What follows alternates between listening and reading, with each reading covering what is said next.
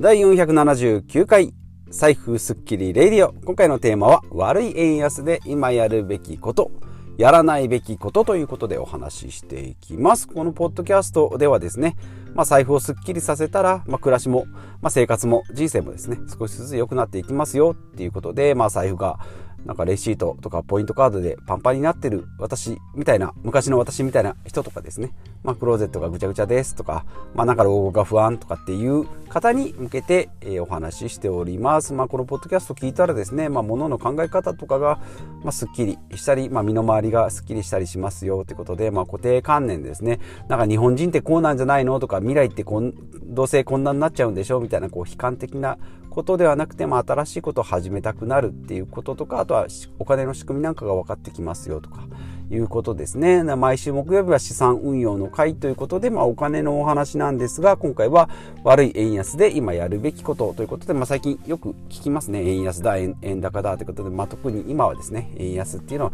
よく聞いておりますが、まあ、よくわ、えー、まあ、よくわからなかった私がですね、えー、まあ、少しずつ知ってきたので、それをご紹介していきたいなということですが、えー、まずは最初に雑談ですが、iPod がですね、生産中止になるということで、まあ、2001年からですね、iPod が発売されて、私も2000、どうですかね、4、5年ぐらいですかね、iPod Classic っていうですね、一番でかいやつですね、まあ、29,800円。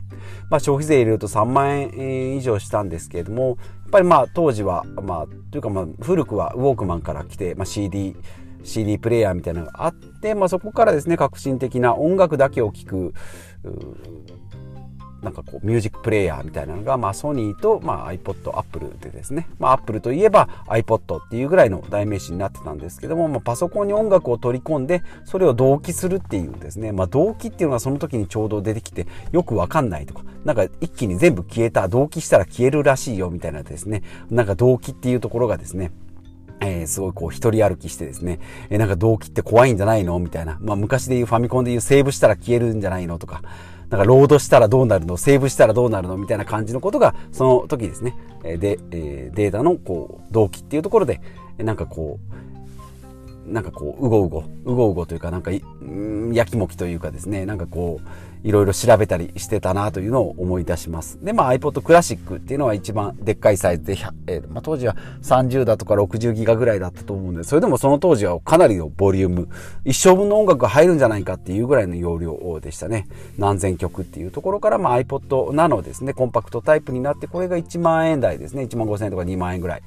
で、それからシャッフルなんかも出てきてですね、ジョギングするときに、まあ、スティック状の iPod があって画面はないんですけど、早送りしたりするってことで、まあ、ジョギングにイヤホンだけ挿して、まあ、当時は紐付きのイヤホンしかなかったですけど、まあ、腕にまくりつけたりポケットに入れることによって、まあ、ジョギングの時でもなんかこう荷物にならないということで、えー、非常に持ってました。iPod クラシックからですねナノやってシャッフルも買ってですね iPod Touch は来なかったんですが iPod Touch が出た後にも iPhone が出ましたので2007年ですね iPhone が出ましたので、まあ、そこからもう iPhone の波に押されて、まあ、子供に持たすんだったら iPod Touch でいいんじゃないのっていう時代も経てですねもう今だったらなんか SE が安いとか iPhone の SE 安いやつで23万であるよねっていう風になるので iPod のなんか役目が終わったのかなと。いうことですね。まあ今もう iPod ぐらいだったら、えー、Apple Watch で十分腕にも負けるしなんか電話とも iPhone とも連携ができるしってなってくるとやっぱり役割っていうのはなくなってきたのかなと。いうことで、まあ、あの形とかですね、あとあのクイックホイールを回した時のカタカタカタっていう音ですね、あれでですね、所有欲を満たされたり、まあ、同じ音楽でもちょっと iPod で聴いてるとおしゃれに感じるっていうような、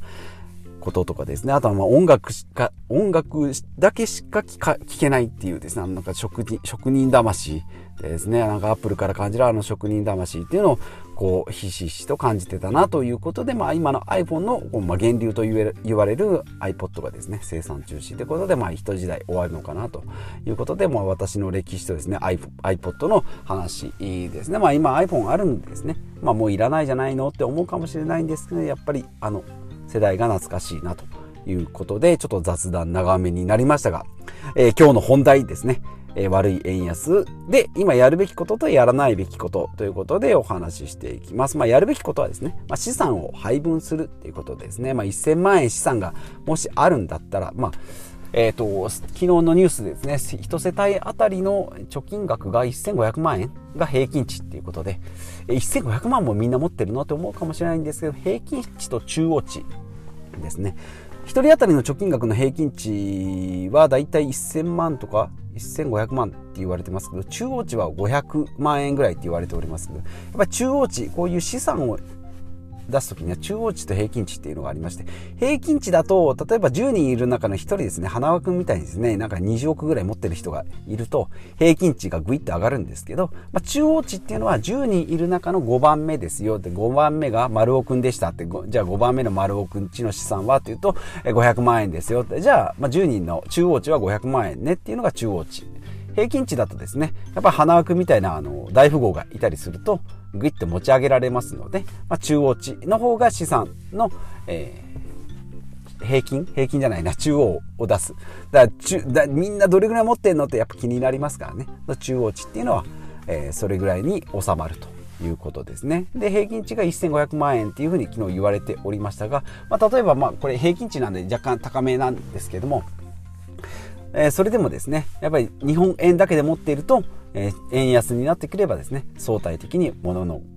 物の方が高くなるので、資産としては1000万円の、え、額は、預金通帳、貯金通帳の中1000万円の額が入ってたとしてもですね、それで買えるものが今までだったら、え、iPhone が100台買えたっていうのが、え、iPhone が、えー、円高3割円高になると iPhone が100台買えてたのが70台しか買えません50台しか買えませんっていうふうに、え、価値が変わってきますので、えー、例えば100年前の、えー、10万円だったとしても今も口座の残高は10万円ですけど買えるものっていうのはどんどん変わってきてると。当時の10万円であればもしかしたら車が買えたかもしれないですけども今だったらまあ原付とかですね、まあ、車でももうえボロボロの車でしか買えないですよっていうふうになってきますので、まあ、そんな感じになりますので円安っていうのは、まあ、そういう資産面では良くないですよと。いうことで、まあ、ややるべきことっていうのは資産を配分する。日本円だけで持っておくと、まあ、危険ですよっていうことですね、まあ、よく言われます、まあ、とはいえですねじゃあ一気に、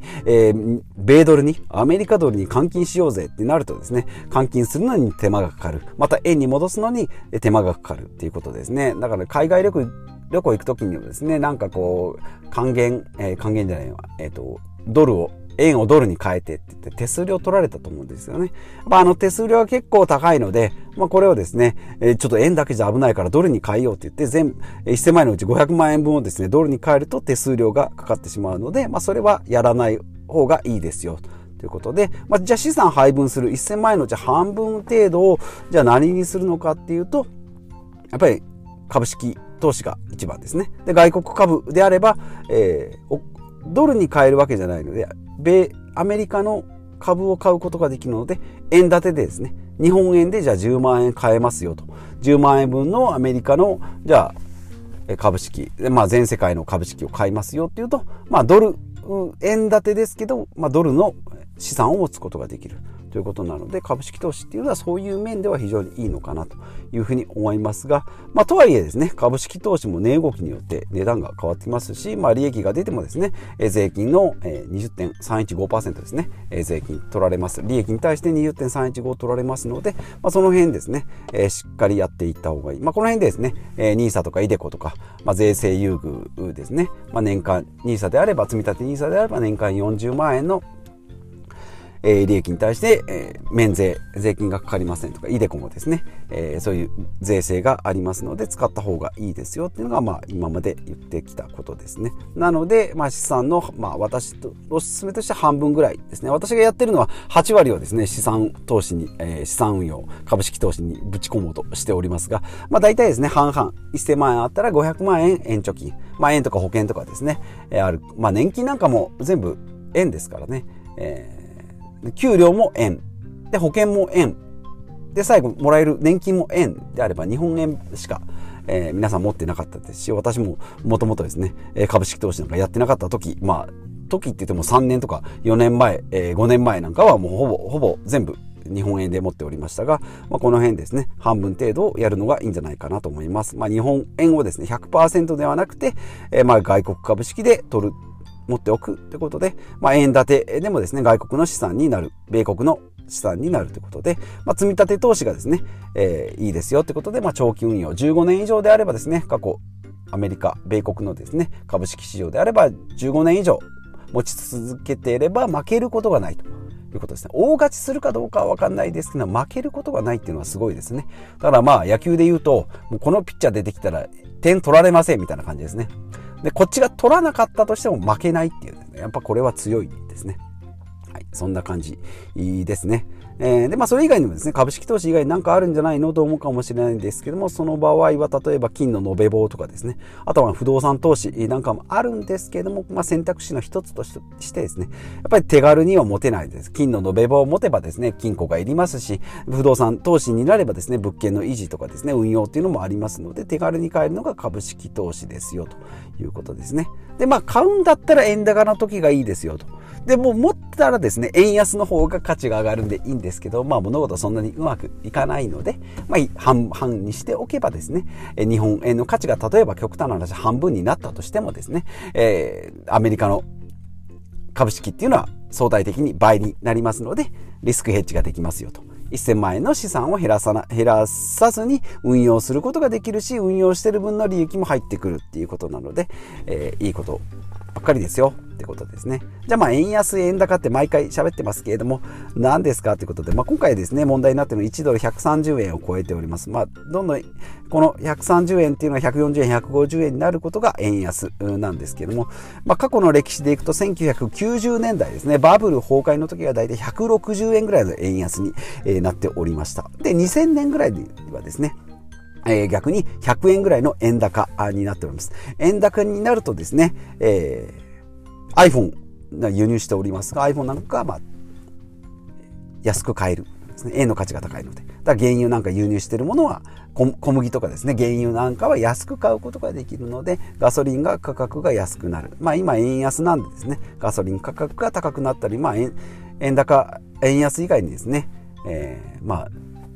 戦争とかですね、えまあ、そういったものもありますけれども、まあ、円高になればですね輸入するのがメリットが高くなるで今の円安であれば売る方にメリットがあります。まあ、車産業はよく例えられますけどね、え輸出して車を売る場合は、まあ、高く売ることができると。まあ、部品なんかはですね、えー、損するんですけども、まあ、輸出する。あとは、まあ、海外旅行ですね。なんか東南アジア、円高あだから、あ、円安だから、円安だから、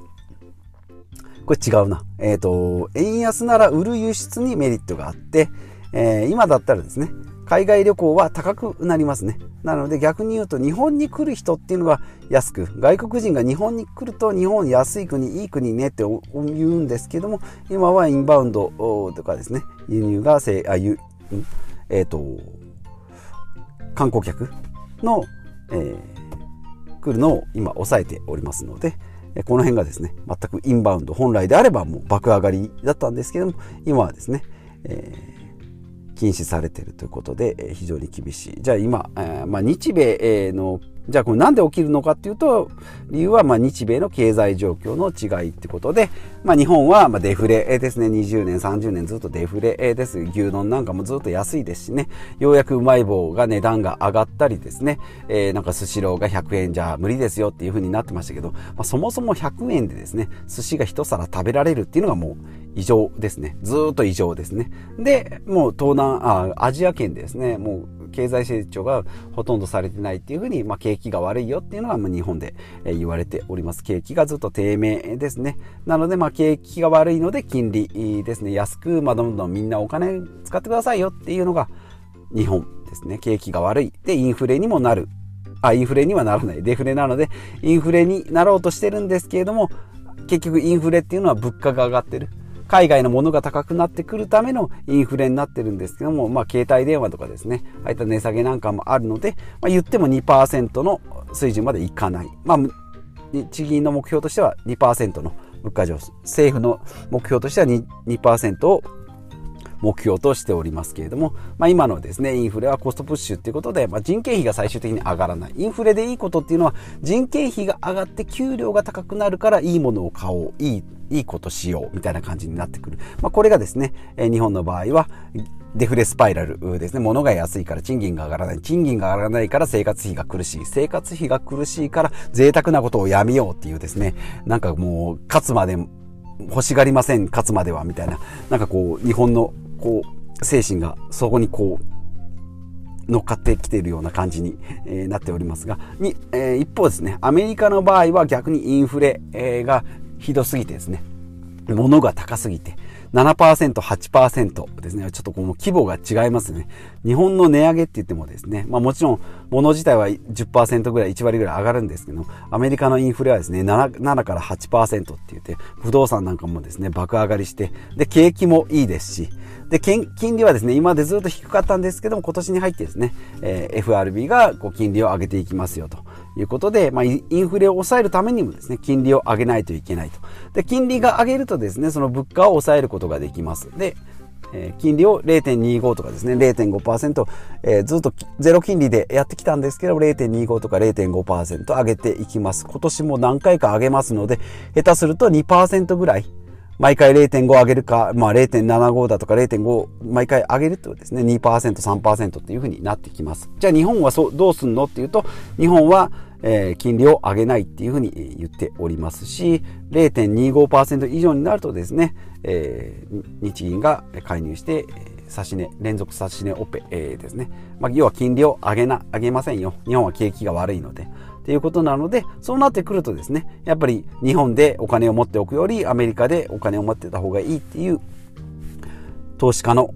えー、マインドになるので、日本の円がですね、売られ売られてドルを買うということで、日本の円が安くなってドルが高くなるということですね。はい。まあ何回か喋っているうちに大体知識は身についてきたんですけども、うまく説明っていうところまではまだまだいかないのかなというふうに思いますけども、まあ今の日米の経済状況ですね。経済が伸びてるアメリカ、それから物価が上がりすぎて抑えるために、インフレを抑えるために利上げをするアメリカと、一方、日本はですね、景気が悪い。で、デフレです。で、金利も低い。で、金利をじゃあアメリカと同じように上げればいいのかっていうと、景気が悪いので上げられないっていうことですね。まあ、日米の違いによって、まあ、円安っていうことで、まあ、ドルにこう引っ張られて、円が安くなってますよということなので、まあ、家計に、えー、個人に置き換えてみると、やっぱり資産をですね、1000万円、円だけで持つっていうのは無謀ですよということですね。はい。なので、まあ、株式投資が一番、まあ、ドルを持つってすぐ思うとドルに変えよう。全部、全額ドルに変えようぜ。じゃなくて、え株式投資をしようぜ。ということですけど、じゃあ500万円一気にボンじゃなくてですね、コツコツと、え積み立てていくっていうのがいいんじゃないかなと。で、15年以上やれば、えー、そもそも投資で負けないし、資産のリスクヘッジもできますよということですね。はい。ということで、えーまあ、今回は円高と円安。で、まあ、今言われております日本で言われております悪い円安で今やるべきことということでお話ししてまいりました。まあリスクをですね取らない。投資ってリスクなんじゃないの？怖いんじゃないの？下がるんじゃないの？っていうことが、まあ、一番。投資のリスクを取らないっていうのが一番のリスクですね。まあ日本円だけで持ってるっていうと投資してないように思うかもしれないんですけど日本円にですねフルベットしてるっていうのが、えー、100%日本円に投資してるっていうことを考えるとですね、それもそれでリスクじゃないかなというふうに思いますので、まあ外貨のですね、預金とかに変えたり、まあ外貨建ての保険とかっていうのは、やっぱり手数料が高いですので、まあその辺ですね、投資の方向性もしっかり決めてですね、自分の資産をしっかり守って、増やして、で、えー、まあ、有意義なことに使うっていうのが最終目標でありますので、墓場までですね、3000万円握りしめていくことのないようにですね、えー、やっていきたいなと私も常々、常々思っております。ということで、えー、本日もですね、まあ、拙いトークでありながらも最後までお聞きいただきましてありがとうございます。今回はですね、え、お金の資産運用のお話から、まあ、悪い円安今言われております円安についてお話ししてき、えー、ました。が、えー、ましたが、まあ、これからもですね、まあ、経済状況に応じて、まあ、資産運用のやり方とかで方法とかですね、まあ、最適解っていうのを、まあ、私も実践しながらご紹介していきたいなと思いますのでお付き合いいただければと思います。ということでまた次回お会いしましょう。